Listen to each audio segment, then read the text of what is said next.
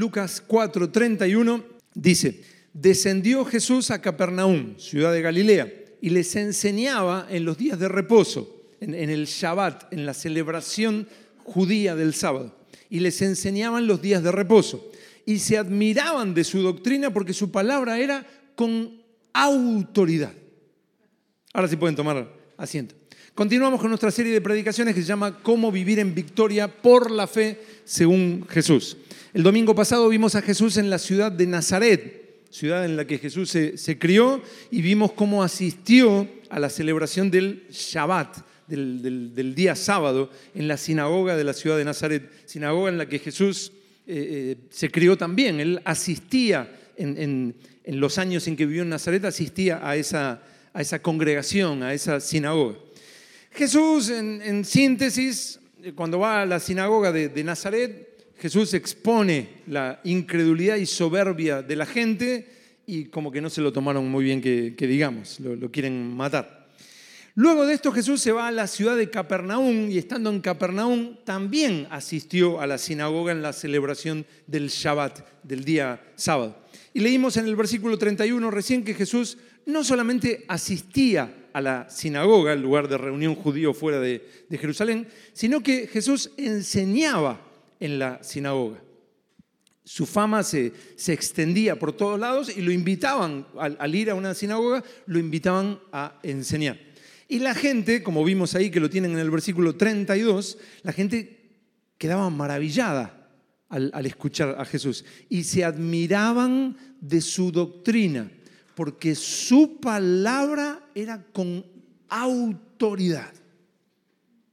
La gente no se maravilla por su facilidad de palabra, por la facilidad de palabra que tenía Jesús. La gente no se maravilla por el carisma atrayente que tenía Jesús. Dice claramente que se admiraban de su enseñanza porque su palabra era con autoridad. ¿A qué se refiere con autoridad? Hablaba en voz alta, gritando, yo les digo que no sé qué, que no sé cuánto. Como quien ordena. Jesús hablaba muy serio, se admiraban de cómo hablaba con la autoridad. Su voz sonaba como muy segura. Entonces se admiraban, uh, la voz suena como muy seguro. Qué autoridad.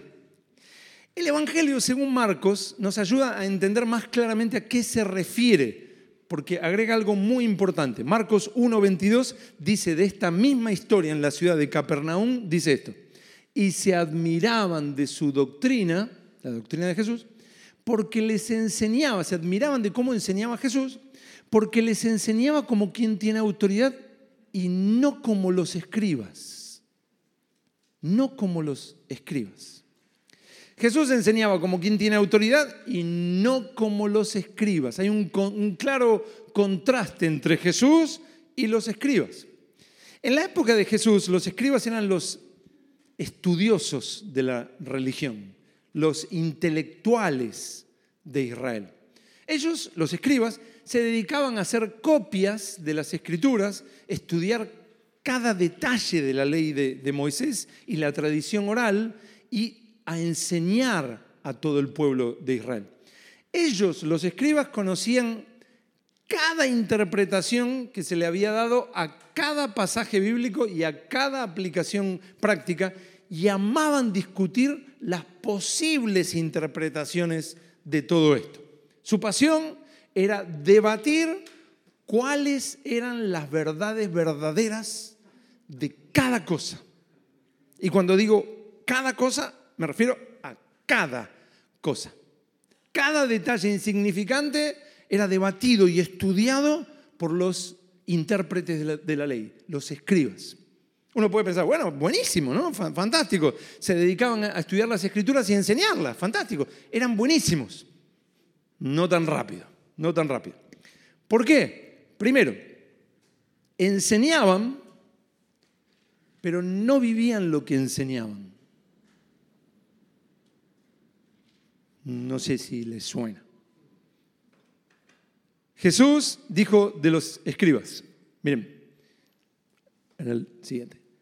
En Mateo 23, versículos 2 y 3. En la cátedra de Moisés, o sea, cuando se enseñaba la ley, en la cátedra de Moisés se sientan los escribas y los fariseos. Así que todo lo que os digan que guardéis, guardadlo y hacedlo, mas no hagáis conforme a sus obras, porque dicen y no hacen. Acá Jesús se enfoca puntualmente en que puede ser bonito lo que enseñan, pero lo que te dicen que hagas, ellos no lo hacen. Y eso es terrible y se llama hipocresía y es terriblemente peligroso. Querer enseñar a otros lo que uno no vive. Sin duda, el enseñar a otros que tienen que hacer tal y tal cosa y no vivirlo, te quita toda autoridad. Marcos 1.22 dice nuevamente, y se admiraban de su doctrina porque les enseñaba como quien tiene autoridad y no como los escribas. Jesús vivía lo que enseñaba. Los escribas decían, pero no hacían. Si queremos perder toda autoridad para enseñar a otros el Evangelio, sea en la iglesia, sea en un grupo de la iglesia, sea a nuestros hijos, esposa, esposo, etc. Si queremos perder toda autoridad para enseñar a otros el Evangelio, bien, esta es la clave. Necesitamos ser como los escribas, querer enseñar a otros lo que nosotros no vivimos. Y se admiraban de su doctrina porque les enseñaba como quien tiene autoridad y no como los escribas.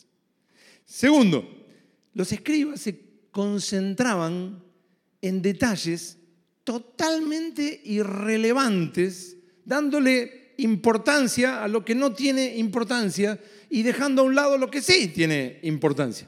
Ellos vivían estudiando, enseñando y debatiendo sobre cosas totalmente irrelevantes, inútiles, una total pérdida de tiempo. Por lo que al final todo su estudio, debate y enseñanza no era más que distracción de lo realmente bueno. Por eso Jesús llegó a decir una ironía terrible. Dijo de ellos Jesús, guías ciegos, que coláis el mosquito y tragáis el camello. Mateo 23, 24. Es fuertísimo. Está diciendo que ellos quieren guiar a otros mientras ellos están tan ciegos que cuelan el mosquito, pero se tragan el camello. Están ciegos. Se dedicaban con muchísimo esfuerzo a los detalles más ínfimos, coláis el mosquito, pero así descuidaban lo que es importante, tragáis el camello. Personas que muestran un entusiasmo maravilloso sobre temas cristianos que pueden saciar tu curiosidad intelectual y llenarte de orgullo, pero que en realidad no sirve de nada bueno. Yo, si no, esto y lo otro, y lo de acá, y allá, y esto y lo otro. no sirve para nada. Personas concentradas en especulaciones para esconder que en realidad viven como mundanos.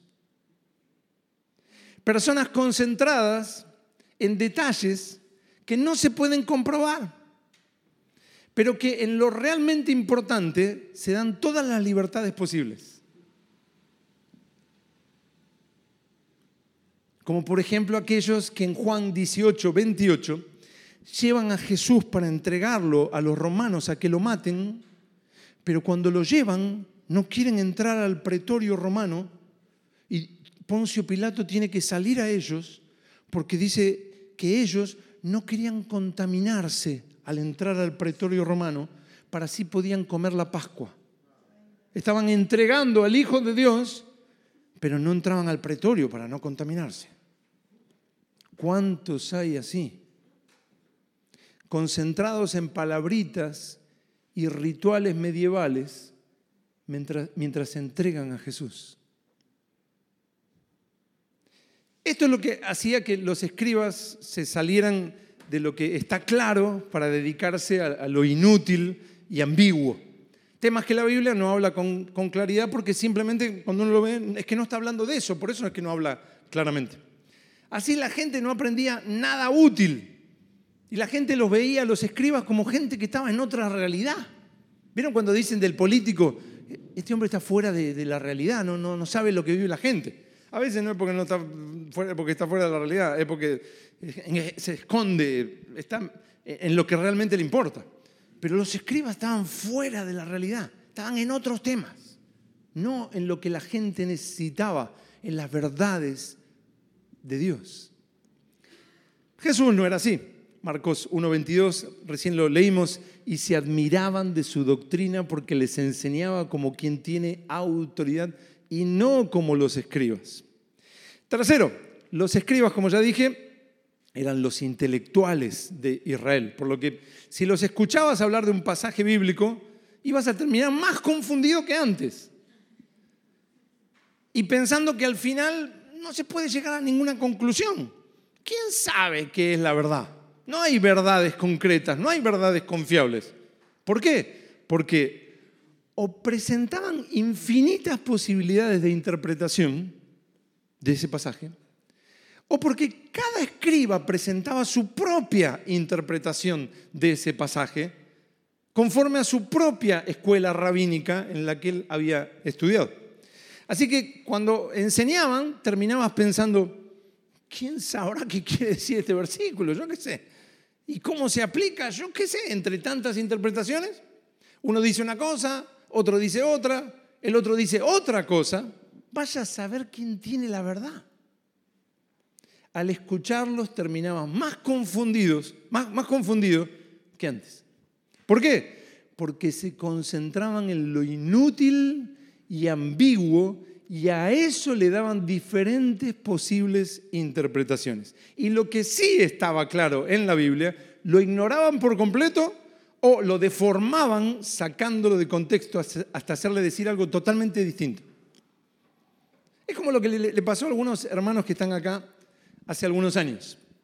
Algunos hermanos que están acá hace algunos años eh, comenzaron a estudiar en un seminario bíblico online y empezaron a estudiar y, profesor uno, este, bueno, este pasaje quiere decir esto, o quizás quiere decir esto otro, o quizás esto otro, o quizás aquello otro, o quizás asado, o quizás así, o quizás ninguna de estas interpretaciones, o quizás nunca vamos a saber eh, este, qué quiere decir.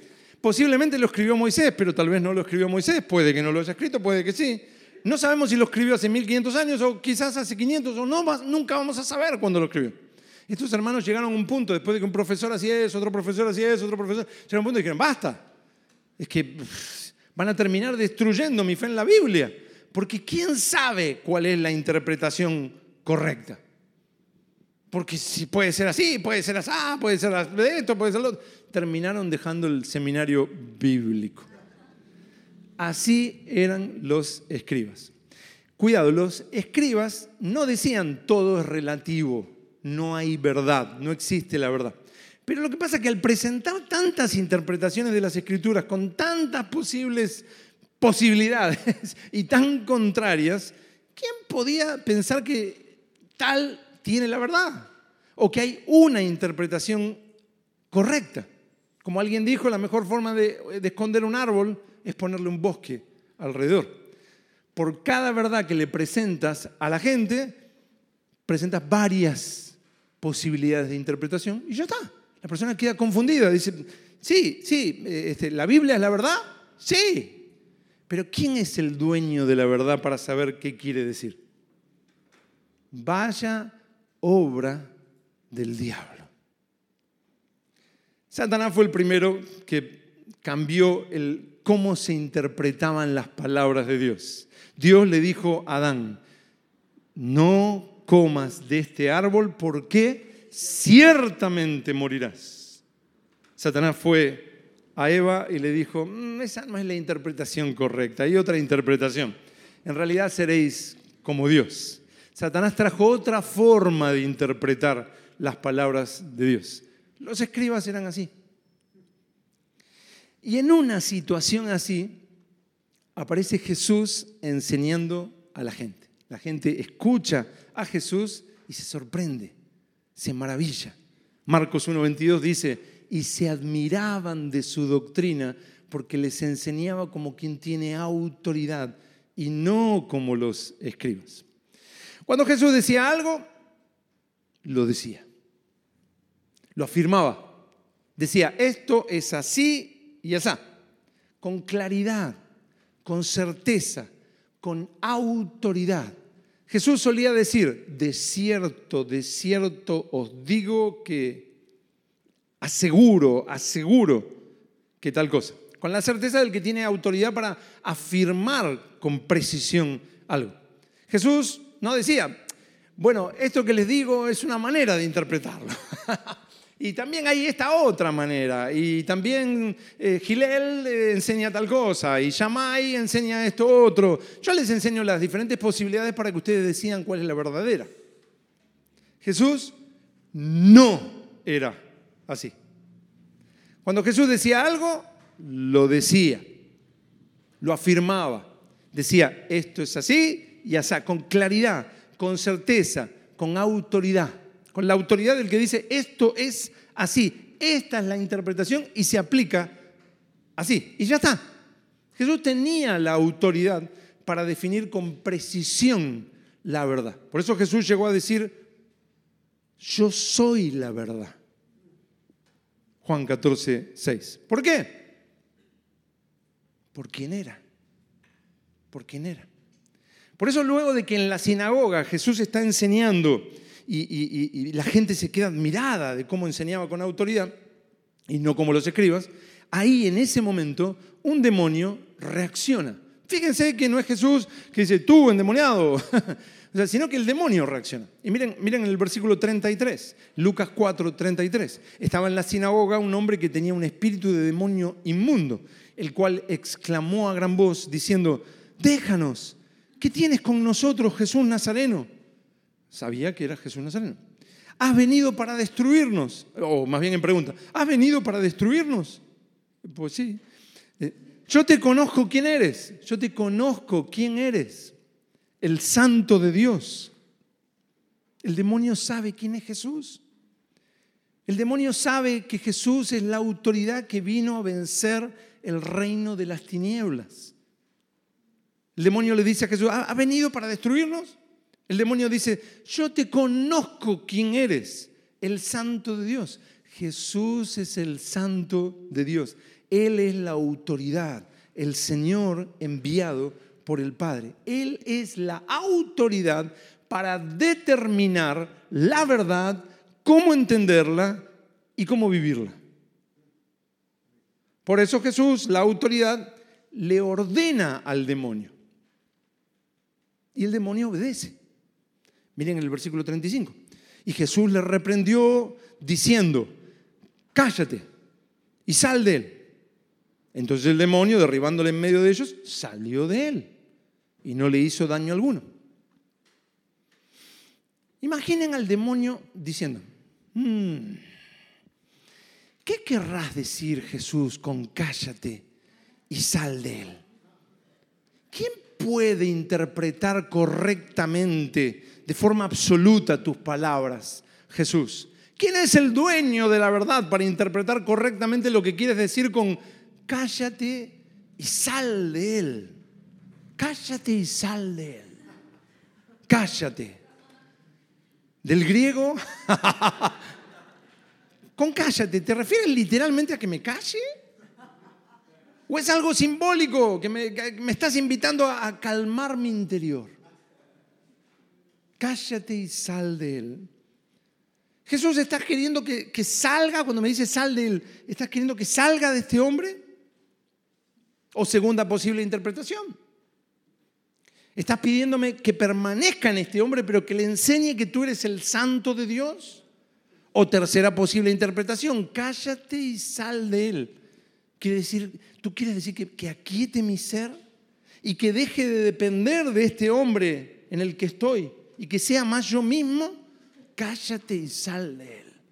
¿Quién es el dueño de la verdad para interpretar tus palabras correctamente, Jesús? ¿Se imaginan un delirio así? Este demonio cuando escuchó cállate y sal de él, sabía perfectamente que cállate era que no diga más nada y sal de él es que tenía que salir de este hombre. Por lo tanto, el demonio entendió, se cayó y se fue. ¿Qué necesitamos entender para saber que fornicar, no fornicar es no fornicar. No vivir para las metas de este mundo es no vivir para las metas de este mundo. Ir por todo el mundo y predicar el Evangelio a todos es ir por todo el mundo y predicar el Evangelio a todos. Dar la vida por otros es dar la vida por otros. Y así, etcétera, etcétera, etcétera. ¿Qué, qué intérprete necesitamos para eso? Pero siempre la clave está en la trampa farisea. Primero, decir y no hacer. Segundo, salirnos de lo que está claro para dedicarnos a lo inútil y ambiguo. Temas que la Biblia no trata con claridad porque simplemente no está hablando de eso. Tercero, a lo inútil y ambiguo, darle millones de posibles interpretaciones y comenzar a filosofar y filosofar hasta que encontrar algo claro y definido sea absolutamente imposible entre tantas posibles delirios. Y lo que sí está claro, ignorarlo por completo o deformarlo, sacándolo de contexto para hacerle decir algo totalmente diferente. Así es que el diablo logra trillones de divisiones. Y así, como los escribas buscaban todo el tiempo meter a Jesús en debates sobre temas irrelevantes y tradiciones inútiles, así los escribas de hoy luchan con uñas y dientes por distraer a los cristianos con temas irrelevantes y tradiciones inútiles. Los escribas, en vez de ser una ayuda para que la gente conozca la verdad, eran el estorbo para que la gente conozca la verdad. Y no estoy hablando solamente de tal denominación, no estoy hablando solo de pastores, no estoy hablando solo de líderes, el espíritu escriba. Cuando una persona va a la iglesia y va entusiasmada y quiere al Señor y quiere a su vida y encuentra al otro apático, mundano, carnal, lleno del mundo, lleno de preocupaciones del mundo. Y el que tiene que ser el que impulse hacia el reino termina siendo el estorbo para el que quiere entrar. Por esto Jesús dijo de los escribas, miren, cerráis el reino de los cielos delante de los hombres, pues ni entráis vosotros, ni dejáis entrar a los que están entrando. Mateo 23, 13. Cerráis. No llega hasta un punto y no puede pasar ese punto, porque ahí están los escribas, con un cartelito. Hasta acá llegamos. A nosotros nadie nos mueve esto es lo que yo quiero hacer de mi vida y esto es lo que... Hazte a un lado, deja de molestar, deja de estorbar, deja de cerrar el reino de los cielos.